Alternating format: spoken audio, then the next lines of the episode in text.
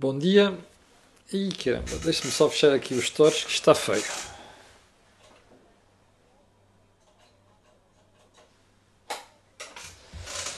Bem, agora sim. Bom dia. Está um tempo muito esquisito, chuva, enovoado, de repente aparece sol, enfim. Tive que corrigir aqui a iluminação do platô. Eh, como já percebeu, continuo aqui na minha magnífica cozinha. Eu não gosto de mostrar estantes com livros, portanto, chama-se isto Unique Selling Proposition, não é? Diferenciar da concorrência. Um, já percebeu, a piada de segunda-feira de manhã. Vamos lá começar a semana com energia, até porque esta semana já entramos um bocadinho em ritmo mais hum, sério do ponto de vista de hum, regresso ao trabalho. Bom, uh, para onde é que a Cor do Dinheiro, do dia 11 de maio do ano da graça de 2020. Meu nome é Camilo Lourenço, temos aqui uma agenda brutalmente longa e enquanto eu baixo aqui o som da televisão, uh, vamos lá tentar explicar o que é que nós vamos fazer no período história do dia. Olha, em primeiro lugar, ir uh, ao meu jornal, ao Jornal de Negócios, passa publicidade, para referenciar a entrevista da senhora Ministra da Agricultura, onde, en, entre outras coisas, a falar do regresso da normalidade, a nossa querida ministra diz que os preços na agricultura vão baixar. Eu hum, queria começar por dizer que de cada vez que a senhora. É, é, a expressão dela, ipsis verbis, é esta. É inevitável que o preço dos produtos agrícolas baixe. Eu, depois de ouvir a coleção de afirmações que esta senhora já fez nos últimos meses, a primeira coisa que sou tentado a pensar é é melhor ter cuidado. Porque ela já fez afirmações fantásticas, uma delas foi de que a Covid-19 até podia ser favorável às exportações portuguesas. Lembra-se disso ou não? Portanto, é contra este background que nós temos que medir estas coisas. E há uma coisa que gostava de dizer. A doutora Maria do Céu, acho que é assim que ela se chama, não tem expertise suficiente, se é que tem alguma coisa, para estar a fazer afirmações destas. Isto não é grave? É. Sabe porquê? Porque ela não controla os preços. Os preços da agricultura são preços formados essencialmente dos mercados mundiais. Ora, Portugal não é price setter, ou seja, não influencia preços sem nada na agricultura. Portugal é aquilo que se diz em economia um price taker, ou seja, é influenciado pelos preços e pelas condições do mercado exterior. Ora, fazer afirmações destas, para quem não é price setter, é muito arriscado. Qualquer pessoa com dois dedos de testa percebe isto. Não sei quantos dedos de testa tem a doutora Maria do Céu, mas hum, aconselho a Vossas Excelências que não levem estas coisas muito a sério. Vou-lhe dar um exemplo. Toda a gente está à espera, depois deste período em que as lojas estiveram fechadas, quando elas abrirem, a ver para aí uma porrada de saldos. Desculpe uma expressão. É verdade mas já vamos ter algumas surpresas. Eu recordo que há uma, uma semana e meia entrevistei aqui o António Oliveira Martins, o CEO da Plan, e ele dizia uma coisa curiosa. Olha, o preço dos automóveis, do ponto de vista de financiamento, até vai aumentar. Porquê? Porque os juros estão a aumentar. Está a ver? São estas coisas que convém pensar antes de abrir a boca para dizer estas coisas. Mas a doutora Maria do Céu sabe perfeitamente, se não sabe, devia saber, que a Rússia, um, que é um grande produtor de, de trigo, e a própria Ucrânia, já disseram que se calhar vão segurar o preço, aliás, as exportações. E, portanto, está a ver o risco que isto apresenta. Provavelmente o mesmo vai acontecer com os Estados Unidos. Não se pode fazer estas declarações de forma tão leviana como ela, como ela fez. Segundo ponto. A Comissão Europeia vai propor ou vai interpor um processo contra a Alemanha? A informação surgiu no fim de semana depois da senhora Ursula von der Leyen, como sabe, é alemã, pertenceu ao governo da senhora Merkel, ter dito que se o Tribunal Constitucional Alemão mantiver aquela decisão de interferir e condicionar a política de bond buying, compra de obrigações por parte do Banco Central Europeu, vai levar o assunto ao Tribunal de Justiça da Comunidade Europeia, da União Europeia. Faz sentido? Faz. Porque uma coisa é o BCE não ter independência. Tem. É verdade que o programa, do, do, a decisão do Tribunal de Karlsruhe não põe em causa, como eu já expliquei aqui, este pacote de incentivos, ou melhor, este pacote para reagir à Covid-19. mas põe em causa aquilo que é o princípio da União Europeia. Isso é verdade. E, portanto, isto é uma, uma um tour de force do, da Comissão face à Alemanha. É curioso, normalmente a Comissão não se mete com os países mais poderosos. Mas isto é que é interessante. Porquê? Porque mostra que a Comissão não está para brincadeiras. E acho muito bem que neste caso não seja para brincadeiras, porque aquilo, se for levado a sério, põe em causa tudo aquilo que é, não só a independência do BCE, como a política do que o BCE vem seguindo. Mas, eu até acho que isto até dá jeito à senhora Merkel. Porque ela tem que mostrar, isto é um belíssimo exemplo para mostrar, que afinal os grandes não fazem aquilo que querem. Por um lado. Por outro lado, também safa o próprio Tribunal de Karlsruhe, porque, curiosamente, porque eles fizeram o seu papel, agora os outros vão fazer o seu. Ou seja, eles até se podem justificar perante a população alemã e os eleitores alemães, alemães dizem assim, não, não, nós até tentámos fazer aquilo, mas depois fomos coagidos, entre aspas, por parte de Bruxelas. Faz sentido. Eu acho que, ao, curioso, ao contrário de toda a gente diz, ao contrário de muitas pessoas dizem, eu acho que isto até vai reforçar várias instituições, inclusive o próprio Tribunal Alemão. Aguardemos. Ponto seguinte. A reabertura das creches e a Direção-Geral de Saúde. Como sabe, a Direção-Geral de Saúde avançou com regras muito restritas para a reabertura das creches, que vai acontecer, salvo a partir do dia, ou dia 18 de maio ou 1 de junho. Não, não, já não tenho certeza. Primeiro falava-se em 18 de maio, depois apareceu a data de 1 de junho. Bom, eu acho isto uma estupidez. Dois metros de distância entre crianças. Crianças? Quem é controla crianças daquela idade? Ai, não se podem emprestar brinquedos. Eu acho que a DGS ainda não percebeu uma coisa. O risco das crianças é baixo. Não é aquilo, não é um problema. A menos sejam crianças com problemas, não é? Sei lá, doença de Kawasaki, por exemplo, como é um caso que eu conheço. Um, entre crianças não é um problema. O problema depois será crianças com pessoas que estão em casa. Os pais, os avós. O risco está aqui. Ora, estar a tentar impor regras artificiais que não fazem sentido, dificultando, dá a sensação que às vezes não percebem como é que funciona, funciona em creche. Ou seja, quem está na DGS dá a sensação que não, não percebe como funciona uma creche. Ou então não tem filhos ou netos ou não sei o quê. Não, não percebo. Porque estar a condicionar situações daquelas, sabendo que aquilo não vai funcionar e que se for para cumprir aquilo todas as creches não reabrem, é uma estupidez. Os pais não podem continuar em casa com os filhos. Não é? A economia tem de retomar. Nós temos que forçar o trabalho rapidamente, senão morremos da cura. Morremos à fome, não é? Isto não ajuda nada. Ponto seguinte. O PCP, o Governo, a festa do Avante e a falta de vergonha. Estava-se mesmo a ver.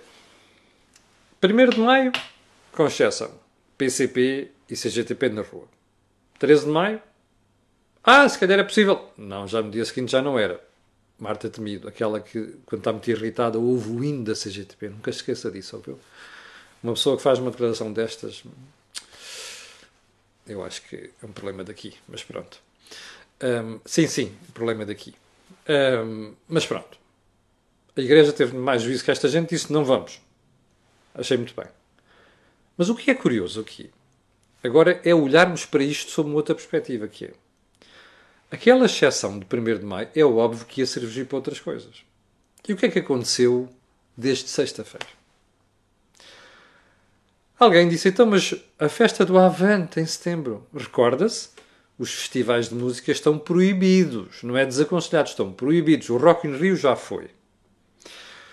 O Nós Alive já foi. O Superbox, Super Rock já foi. O Marés Viva já foi. O Sudoeste já foi. Falta um grande festival. Ai, não é festival, desculpem. Mas vamos começar do início. Que é para não haver qualquer dúvida, ok? Então, o que é que disse o, a diretora, a diretora, não, a Ministra da Saúde, na conferência de imprensa? Um, as regras sobre a festa do Avante serão, definir, serão definidas pela DGS e serão oportunamente consideradas e partilhadas com os organizadores. Espera aí, partilhadas eu percebo. Consideradas? Isto quer dizer uma negociação entre a DGS e o PCP? No way. Sigamos para bingo. O chefe da Marta quase temido sobre o mesmo assunto. A atividade política do PCP ou de qualquer outro partido não está proibida, lembrou António Costa, entre aspas, outra vez, desde que realizadas de acordo com as regras da DGS. Estava-se mesmo a ver. Era aquilo que o camarada Jerónimo queria. E todo o PCP, a quem o governo precisa de fazer uns fretes. Não é? Já precisou no 1 de maio, vai precisar aqui. O camarada Jerónimo, enlevado por esta tanta uh, magnanimidade por parte do governo, saiu-se com esta. A festa do Avante não é um simples festival de música. É uma grande realização política ou cultural. Eu não vou qualificar isto, mas vou dizer uma coisa só. Eu lembro-me da festa do Avante como um ajuntamento brutal de gente. Sim, já lá fui. Copos, não é? Comes, não é? Uh, outras coisas também sei lá, também lá vi brocas. Tá, sabe o que é, que é broca, não sabe? Pronto. Mas pronto, também é brocas há em todo lado. Um, também lá havia acampamentos. Não estou a ver muito bem como é que a criatividade do PCP pode evitar aqui um problema. O pessoal dirá, ah, está bem em setembro, falta muito tempo. Pois é, então, mas também devia ter-se dito assim, ah, pá, para o Sudoeste também falta tempo, para o Nós Alliance também falta tempo, não é? Então o que se a gente considerasse na altura? Não se, não se decidisse já. Era isto devia ter sido feito então, que é para sermos todos iguais. Não, mas aqui em Portugal há gente mais igual do que outra. O que me leva à questão, isto foi o meu artigo do Jornal de Negócios, mas eu aproveito para partilhar aqui também, o que me leva a uma questão muito simples. Uh, sabe o que é que isto quer dizer? Está a ver quando o camarada Jerónimo diz sistematicamente que há forças que querem regresso do 24 de Abril. É verdade, sim senhor. Olha, o PCP é uma delas não é? Porque lembra-se do anterior regime, fazia as leis, mas quando não lhe dava jeito, não cumpria as leis. Percebe? Nós estamos iguais aqui. Fazemos as leis. Mas quando não nos dá jeito em causa própria, a gente diz não é para nós, é para chuta canto. Bem, não sou eu que estou a fazer isto, percebe? É o PCP.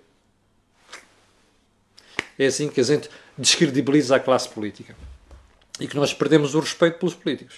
Bom, então vamos lá à agenda de hoje, ok? Já, já não é sem tempo.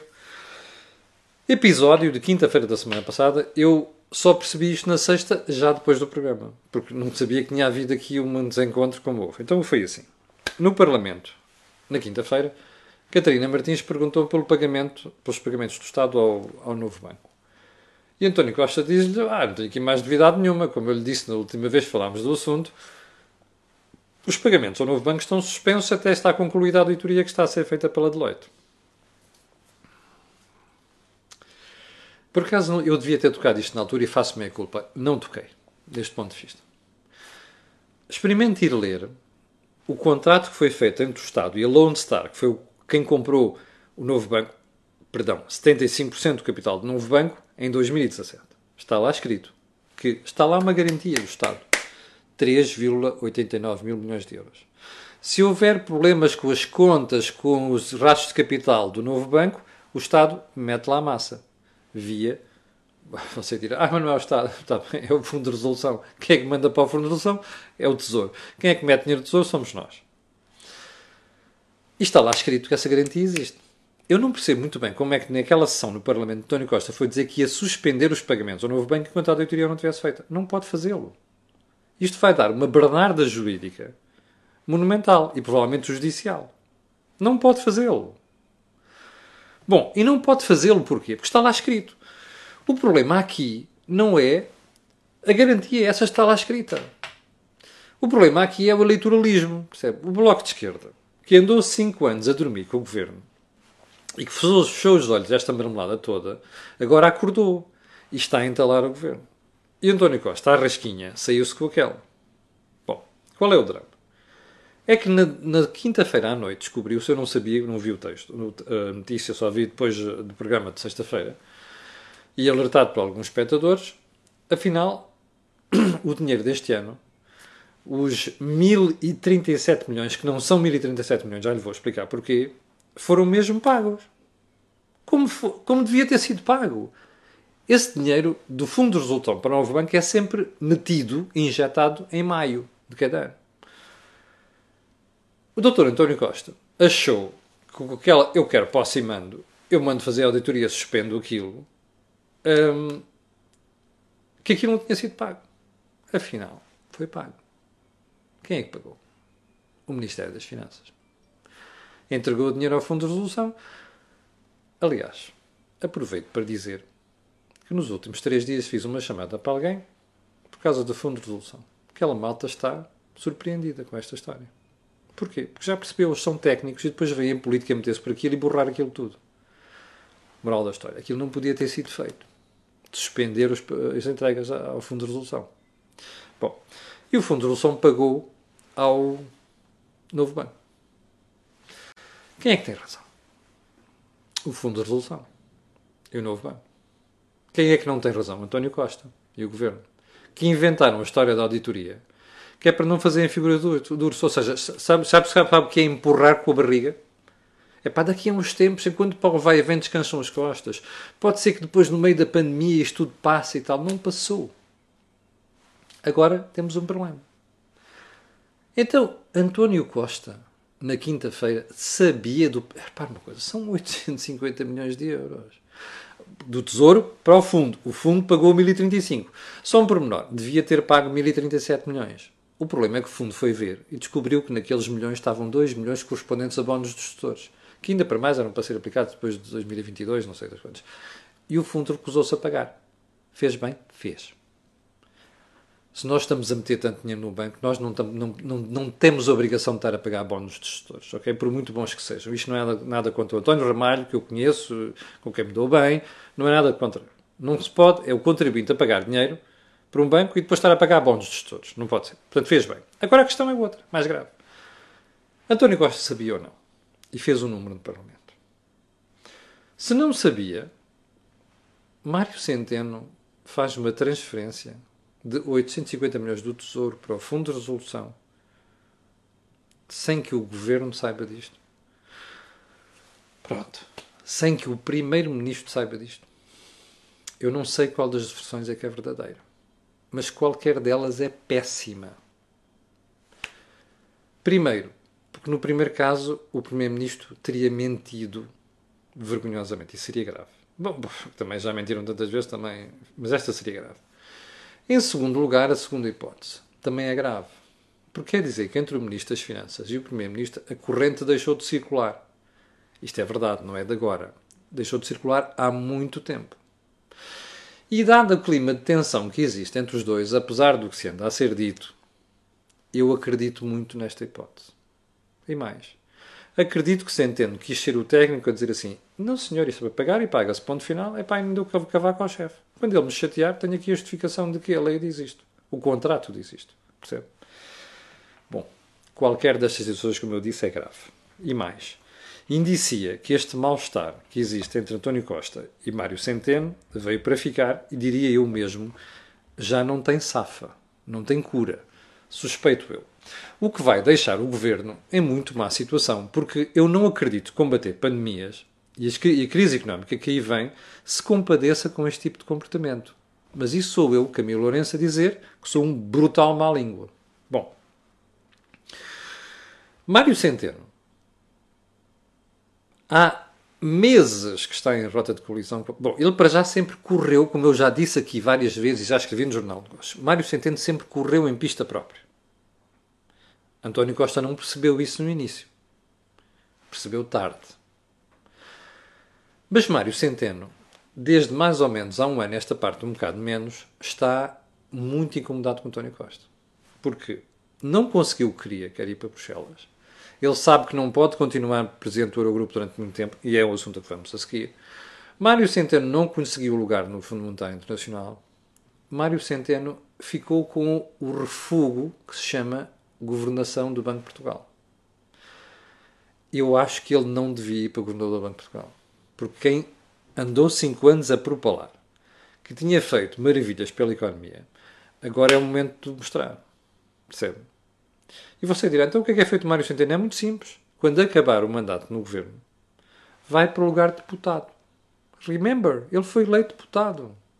Mário Centeno foi eleito deputado, salvo por Faro. Portanto, Mário Centeno tem um lugar fantástico. O deputado à espera dele. É aí que eu quero ver Mário Centeno. É justo, percebe? Concorreu a deputado, vai ser deputado. Percebe? Porquê é que tem que sonhar com outras coisas? Já adivinhou. Mário Centeno, quando estava quase a chegar ao, a chegar ao céu, levou uma rabanada e entrou nisto.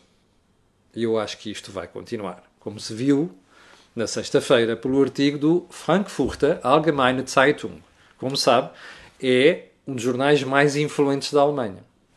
E num artigo do Werner Müssler, que é o correspondente de, do Frankfurter uh, em Bruxelas, apareceu um artigo um bocado curioso.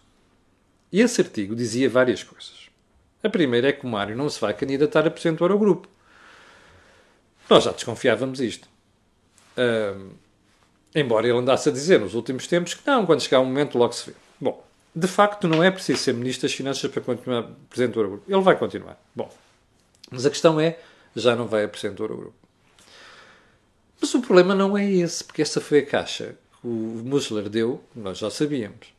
O problema não é esse. Foram as apreciações que naquele artigo foram feitas sobre Mário Centeno. Olha, mal preparado, não sabe liderar reuniões no Eurogrupo. Hum, e pá, nos últimos. Olha, já agora aquele pacote financeiro de ajuda à economia por causa da Covid-19 não foi ele, ao contrário de quando ia ser passado. Foi a intervenção da senhora Merkel e do Sr. Macron, via os seus dois ministros das Finanças, Bruno Le Maire e o Sr. Schultz. E ficámos todos estupefactos. Ficámos mesmo.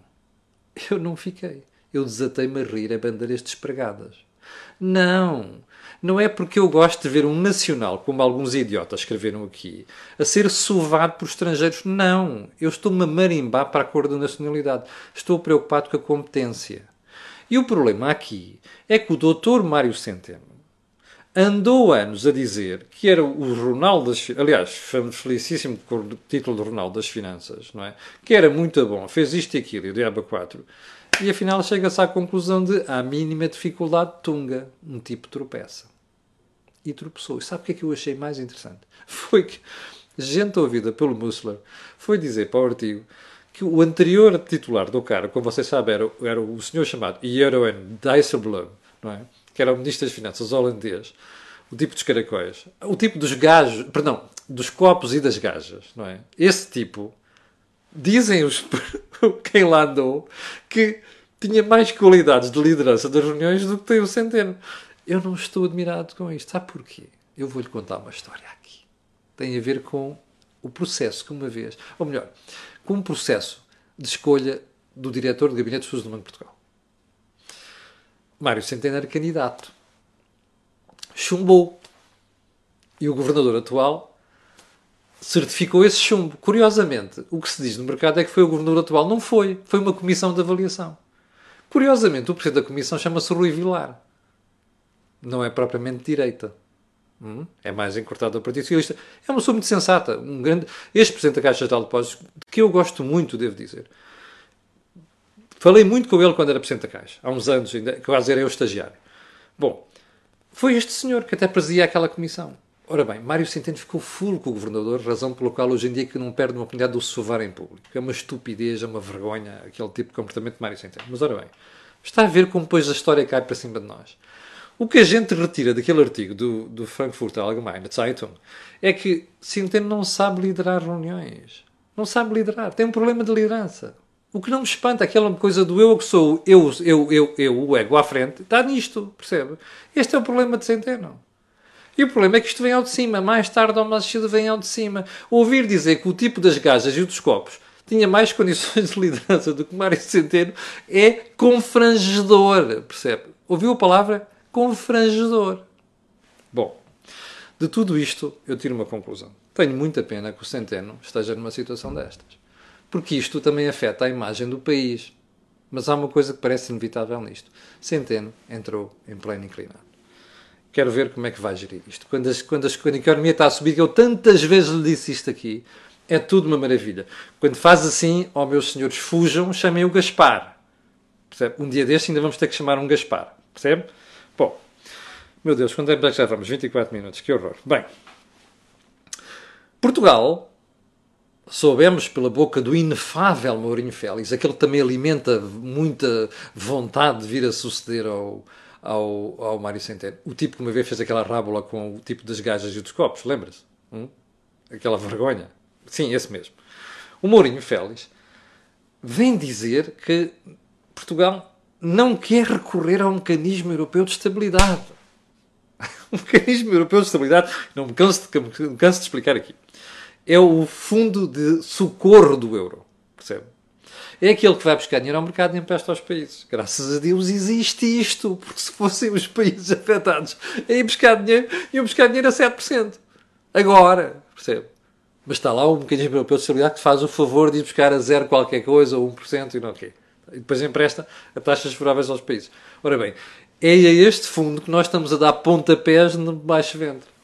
Pá, não quero, pá, estou aqui, é? olha lá, vê lá, se precisares, é pá, eu dou-te a massa. Eu, pá, eu não tenho, mas vou buscar, tenho credibilidade no mercado, vou buscar taxas baixas, empresto dinheiro. Pá, não quero, pá.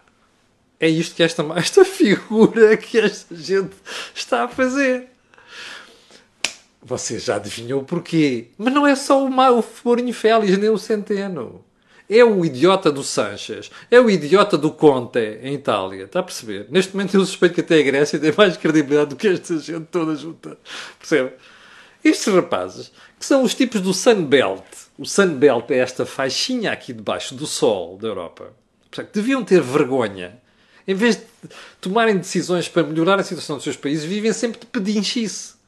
E estes gajos, desculpa a expressão, além de serem pedintes, são mal agradecidos. Porque dizem, nós não queremos o mecanismo de estabilidade. Já percebeu porquê? Foi aquele que teve por parte por, por trás dos gatos de Portugal, uma parte dele. Ainda não tinha sido criado, criado nessa altura. O MME, o MME é como uma espécie de Fundo Monetário Europeu, está a perceber? Depois a gente fica com aqueles estigmas. Ai, são os tipos que impuseram a austeridade à Grécia. Estes senhores não sabem o que estão a fazer são mal agradecidos, percebe?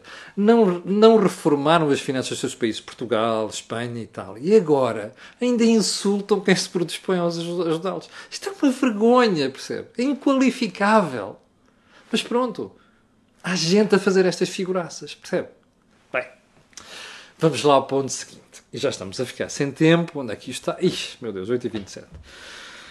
Então, eu estou a fazer uma coisa. Vou deixar a história da Comissão e das condições da ajuda de Estado, que é uma história muito séria, para amanhã.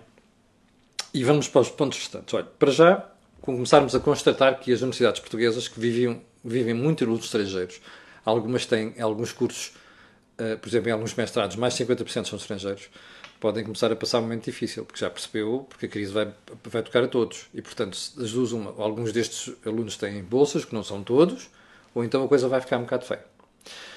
E eu acho que era um motivo muito importante para o Ministério do Ensino Superior pensar no problema e no assunto.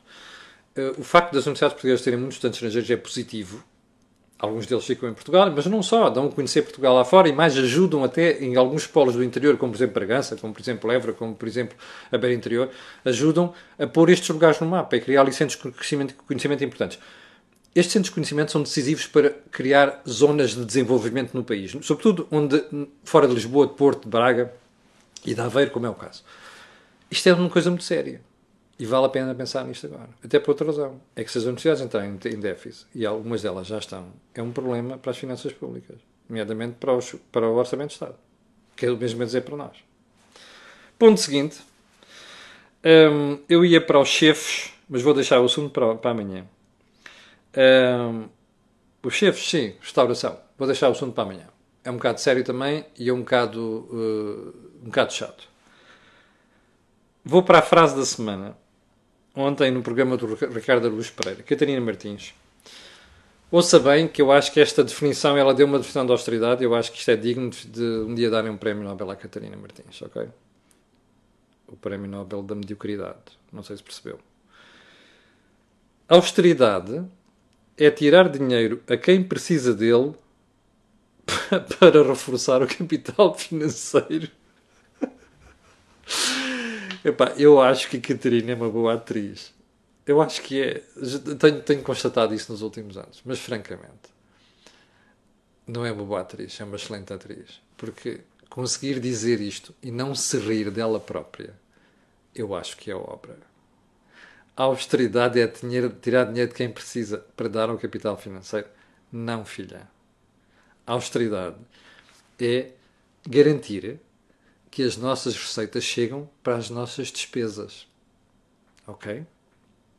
E quando isso não acontece, como aconteceu connosco durante 46 anos, quer dizer que os errados somos nós que estamos a tomar decisões, Catarina. Ou seja, temos demasiada despesa para a receita que a economia é capaz de produzir. A Catarina sabe disto. Está a fazer-se de novas. É por isso que eu digo que eu acho que ela merecia mesmo o Prémio Nobel, neste caso da mediocridade. Olhe, já cheguei ao final do programa de hoje. Esta semana vamos ter tudo o que costumamos ter. Vamos ter uma entrevista. Amanhã vamos ter o Think Tank. Quinta-feira vamos ter um Mel Talks. E quanto a nós, eu conto consigo amanhã às 8 da manhã, a altura em que vai levar de novo comigo. Obrigado. Quero agradecer às pessoas que estão a ver que são 7.200. Quero pedir a essas pessoas e outras que vão ver que façam aquilo que peço sempre, que é colocar um gosto e fazer partidas nas redes sociais, porque aquilo que houve aqui não houve mais sítio nenhum. Obrigado, com licença, e até amanhã às 8.